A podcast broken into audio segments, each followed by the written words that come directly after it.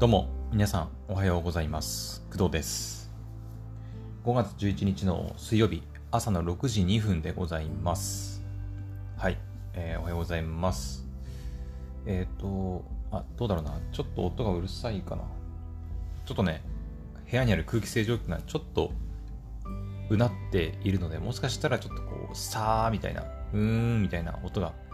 聞こえるかもしれないんですけど、まあ、あまり気にしないでほしいです。はい。えーっとですね、まあ本題に入る前にですね、一応報告しておこうかなと思うんですが、えっと、まあ私、クドラジの方で何度かお伝えしてるんですけど、私ね、潰瘍性大腸炎っていうね、病気を一応、一応っていうか、うん、患っておりまして、で、それで、まあ大体毎月、うん、かな、最近は。で、まあ、調子がいいと3ヶ月とか2ヶ月ぐらいの頻度で病院行ったりしてるんですけど、で、最近病院行ったのが、4月のゴールデンウィーク直前ですね、本当に。もう次の日からゴールデンウィークっていうタイミングで病院に行って、で、その時は、まあ、そこまで調子悪くなくて、で、病院の先生にももう 2, 2ヶ月ぐらい、えっ、と、次は2ヶ月後に病院来て、で、それでまた様子見ましょうみたいな感じで言われて、いて、で、ゴールデンウィークが明けて、まあ、現在という形になるんですが、えっとね、まあ、そのクドラジね、配信頻度を今、朝1回、毎毎日朝1回だけにして、夜の配信をやめたんですけど、まあ、それの原因にもなってはいるんですよ。そのお腹が、の調子が悪いっていうのがね。はい。で、かれこれもう、病院、この前行ってから、1週間、2週間ぐらい経つんですけど、ちょっとですね、やっぱりお腹の調子があまり良くなくてですね、うん。えっと、まあ、いつ行くかは決まってないんですが、ちょっと今日病院に電話して、えっと、まあ予約を取って病院に行ってこようかなと思います。はい。うん。次回はね、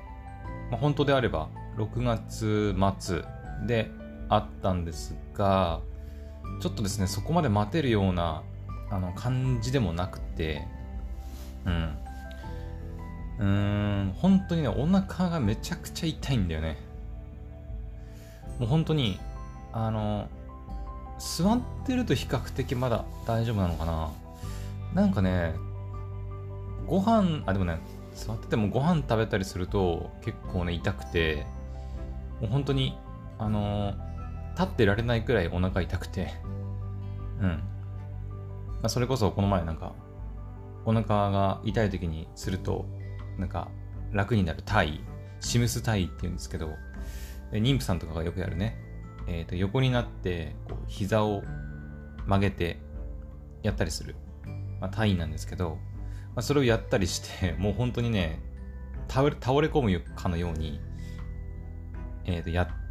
たりとかしてて、本当にお腹痛すぎて、もう、ちょっと耐えきれないなと。うん。このままだとちょっとマジでストレス溜まるって、なんか、まあ、まだそんなひどいほどじゃないんですよ。うん。その、本当にひどくなると、もう、あの、マジでこう、精神やばくなるぐらいに、一日何回も何回もトイレ行かされるような、ね、ことになったりするんですけど、まだそこまで行ってなくて、今はとにかくね、腹痛がひどいっていう。うん。とにかくお腹が痛いんだよね。で、トイレに行ったりするんだけど、トイレ自体はそんなに、まあ、出ないというか、出ないんだけど、とにかくお腹が痛いっていう、腹痛に悩まされております、今。うん。なので、まあ、我慢するさえすれば、まあ、なんとかね、トイレの回数もそこまで多くない。うん。ので、まあ、もうちょっと我慢できるかなと思ってたんですけど、やっぱりね、ちょっときついなというところがありまして、日中はそこまで、うん、一応昨日とか一昨日仕事してたんだけど、日中はね、まあなんとか、あまりもう食べ物、飲み物を飲まないようにしたりとか、あんまりお腹に刺激を与えないようにね、したりすることで、まあなんとかごまかしてはいるんだけど、まあ、夜ご飯を食べたりする時とか昨日とかもねご飯食べてたんだけども食べてる途中でトイレ行ったり途中でもう痛くなってちょっと倒れ込んでちょっと布団近くのその布団っていうかねね床の上でこうバタンって倒れて倒れてっていうか 何横になって私物体を取ったりとかっていう状況でまあ晩ご飯もまともにこう食べられないような状況がちょっと続いててうん。で夜は夜であのまあ寝る前にね、まあ、トイレ一応行って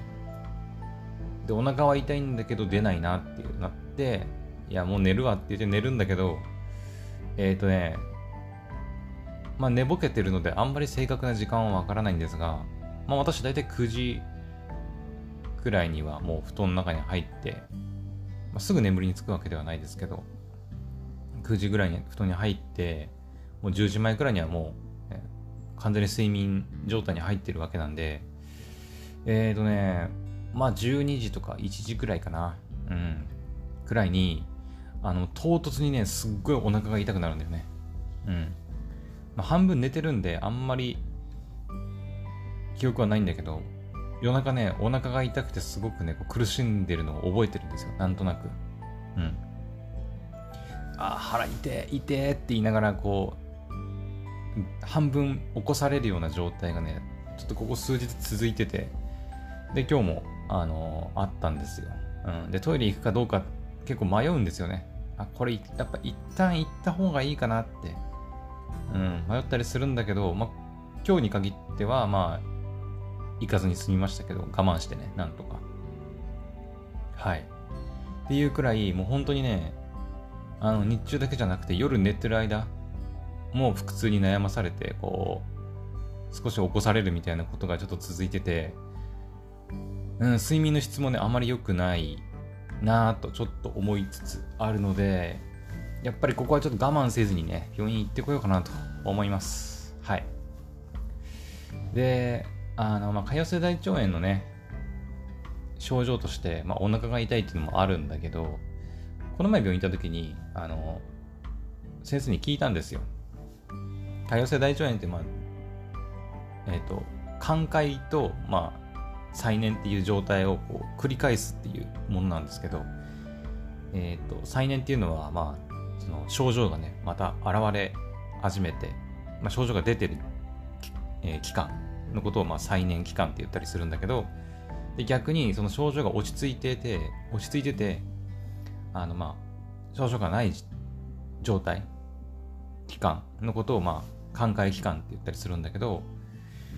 えっ、ー、と、いつ、その、どう再燃したかどうか、寛解状態から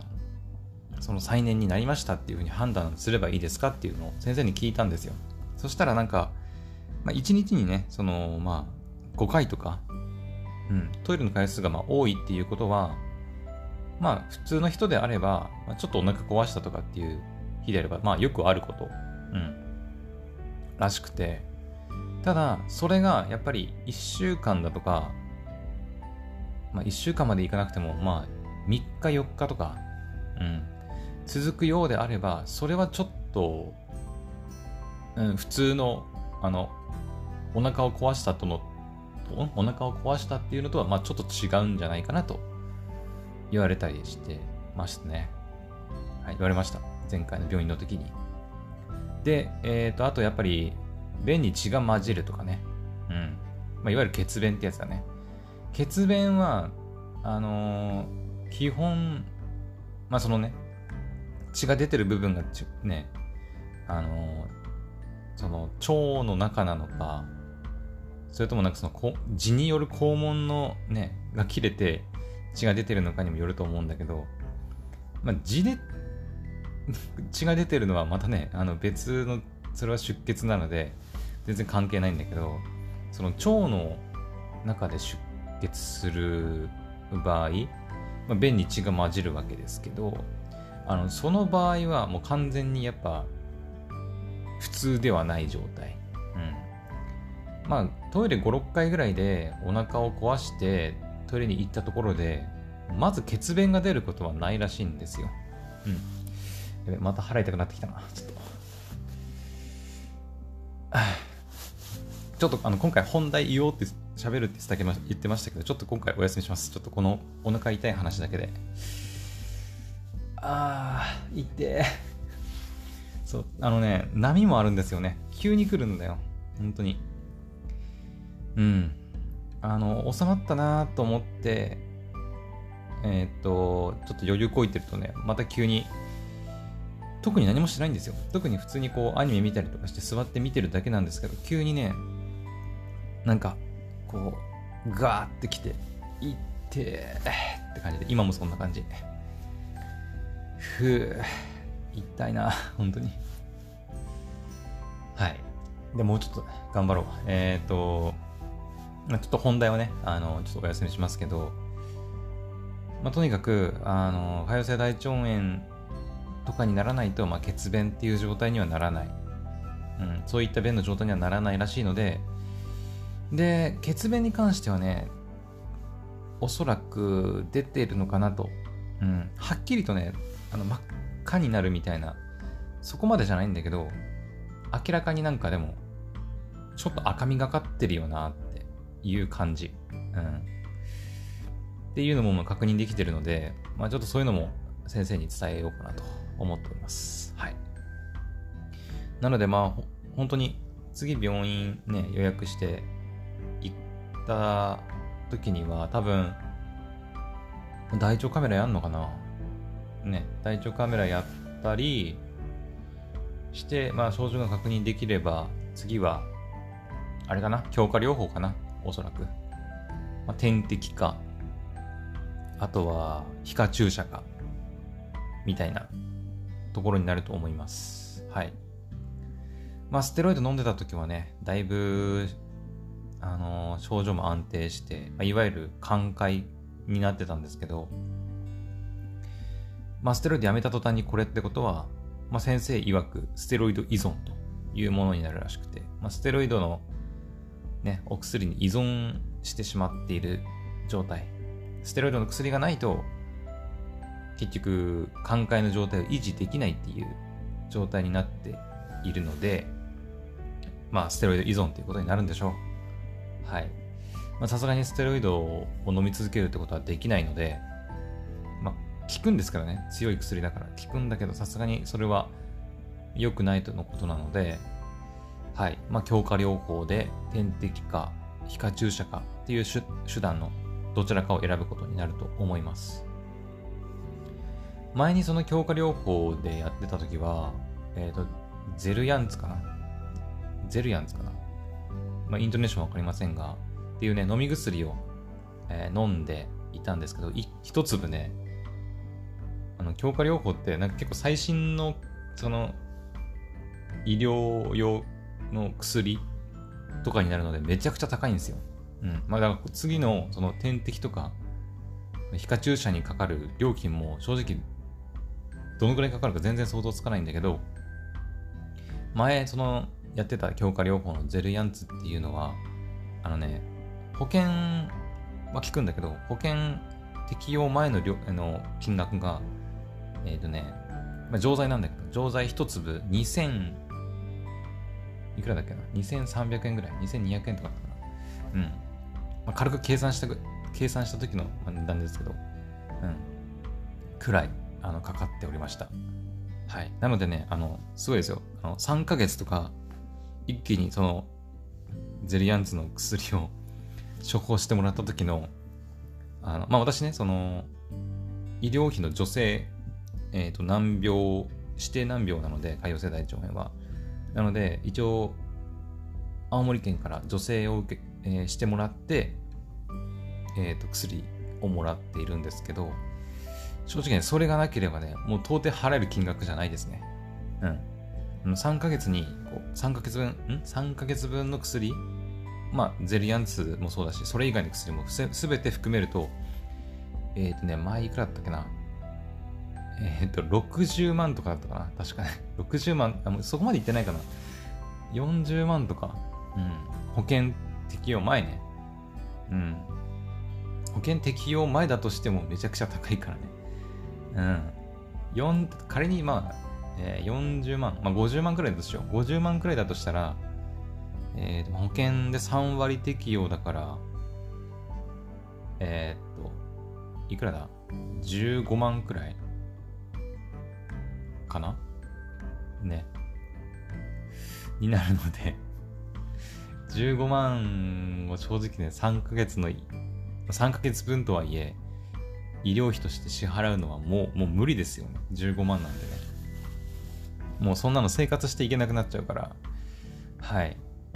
もう、助成金っていうか、助成を受けられない限り、もう、私の病気はもう無理です。うん。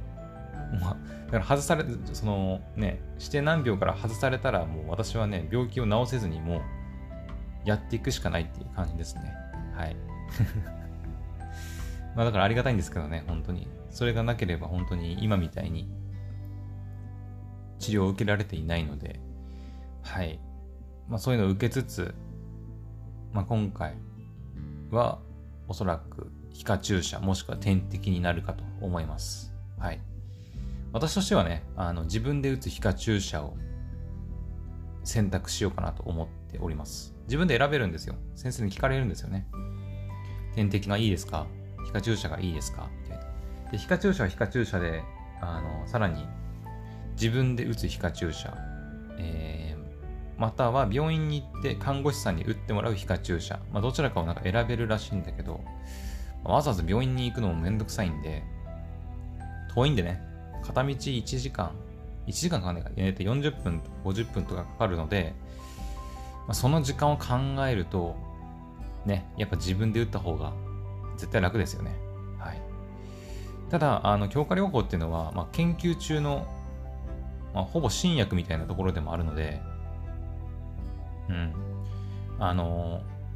まあ、しかも難病で、あの、治療方法が確立されてるわけでもないので、結構その人によって効く効かないがあるらしいので、うん。私は前回飲んでたそのゼリアンツは結構効いてたんだけど、ゼリアンツはね、なんかここ最近の研究でちょっと副作用が他の点滴とか注射の、えー、薬に比べて、その副作用があるということが分かったらしくて、うん。だから優先度がちょっとね、下がってるんですよね。はい。私は一応ゼル、えー、ゼリアンツ聞いてたんですけど、うんまあ、今回はゼリアンツ以外で行こうってなって、まあ、皮下注射か点滴かってなってます。はい。だから、まあ、今回皮下注射、自分で打つ皮下注射を選ぶつもりではいますけど、それをしばらくやってみて、それでも効かないっていうんであれば、また病院に行って、じゃあ点滴の方をやりましょうか。で、点滴やって、点滴もダメです。全然効きませんってなった場合は、また多分ゼルヤンツ飲むことになるんだと思います。はい。まあ、そんな感じで、だから本当にしらみつぶしに自分に効く効かないよね、試していくしかないんだよね。うん。難しいよね。うん。なんかこの薬飲めばこれに効くっていうふうにもう分かってればね、あの楽なんだけど、まあそういうわけにもいかないらしくて。うん、まあだからこその難病なんだけど、うん。まあ、治療薬がいくつかあって、まあ、効く効かないが人それぞれあるということなんで、まあ、しょうがない。もう地道にやるしかないですよね。うん。はい。というわけで、まあちょっとお腹の調子も少し良くなりましたけどね。さっき、急に来ましたけど。はい。というわけで、あの、本当にね、お腹の調子が、はい、あまり良くないので、今日病院に電話して、いつになるのかな？まあ、今日電話したとして、最速でいつだろう？明日行ければ最高だけどね。明日、明後日行ければ最高だけど、ちょっと難しいんじゃないかなと思うんだよね。うん。で、月曜日、火曜日は仕事なんで、もしかしたら最速でも1週間後になるかもしれないね。きつー。きちいわ、本当に。うん、あと1週間これを我慢しなきゃいけないってなったらね、もう結構大変なんですけど。まあ、しょうがない。耐えるしかないね。うん。まあ、これよりも、今の状態よりもひどい時期っていうのはもう何度か経験しているので、本当に。うん。仕事もね、リモートじゃなくて出社しなきゃいけない状態とかね。はい。まあ、クドラジでも前言いましたけど、あのー、マジであのー、大人になってからね、何度クソを漏らしたことかという、うん。もう、ね。まあ普通の人であればあんまり経験しないかもしれませんが、もう大人になってからね、もう数えきれないほどクソ漏らしてるからね。うん。まあ、あまりない経験なのかもしれないけど。はい。もうあの時とかのね、もうショックはしょうがない。もうね、計り知れないものがあるね。うん。もう行っても行ってもとにかくトイレ行きたくなるから、うん。食べればトイレ、飲めばトイレ、みたいな。本当に出社し出社して仕事してた時はね、もう、もうマジで勘弁してくれって感じだった。電車内とかでもう催して、あと会社までもう少しもう少しって言って、もうトイレ直前で漏らすみたいなね。はぁ、みたいなさ。そんな生活を送ってた時期もあったので、まあ今みたいな、ね、リモートでお仕事をさせてもらって、まだ比較的自由にね、トイレ行かせていただける環境にあるので、まあまだ楽なのかなとは思いますけど、はい。まあでも早くね、病院に行くことに越したことはないので、はいまあ、なるべく早く病院行けるように、はい、頑張りたいと。まあ、私が頑張っても予約取れるかどうかはわからないんですけど、はい。まあ、なるべく早く病院行けるように願っております。はい。じゃあ、今回はちょっと私の お腹の病気に関するお話しかできなかったんですが、はい。まあ、明日以降はね、また頑張って、アニメの話とか、ゲームの話とか、ちょっと喋りたいこともいろいろありますので、やっていきたいと思います。はい。ちょっとね、今日、あの、あまり皆さんのためになったかどうかはわかりませんが、もしね、同じ潰瘍性大腸炎とかで悩んでる人がいれば、なんか参考になったらいいかなと思います。はい。それではまた次の配信でお会いしましょう。バイバイ。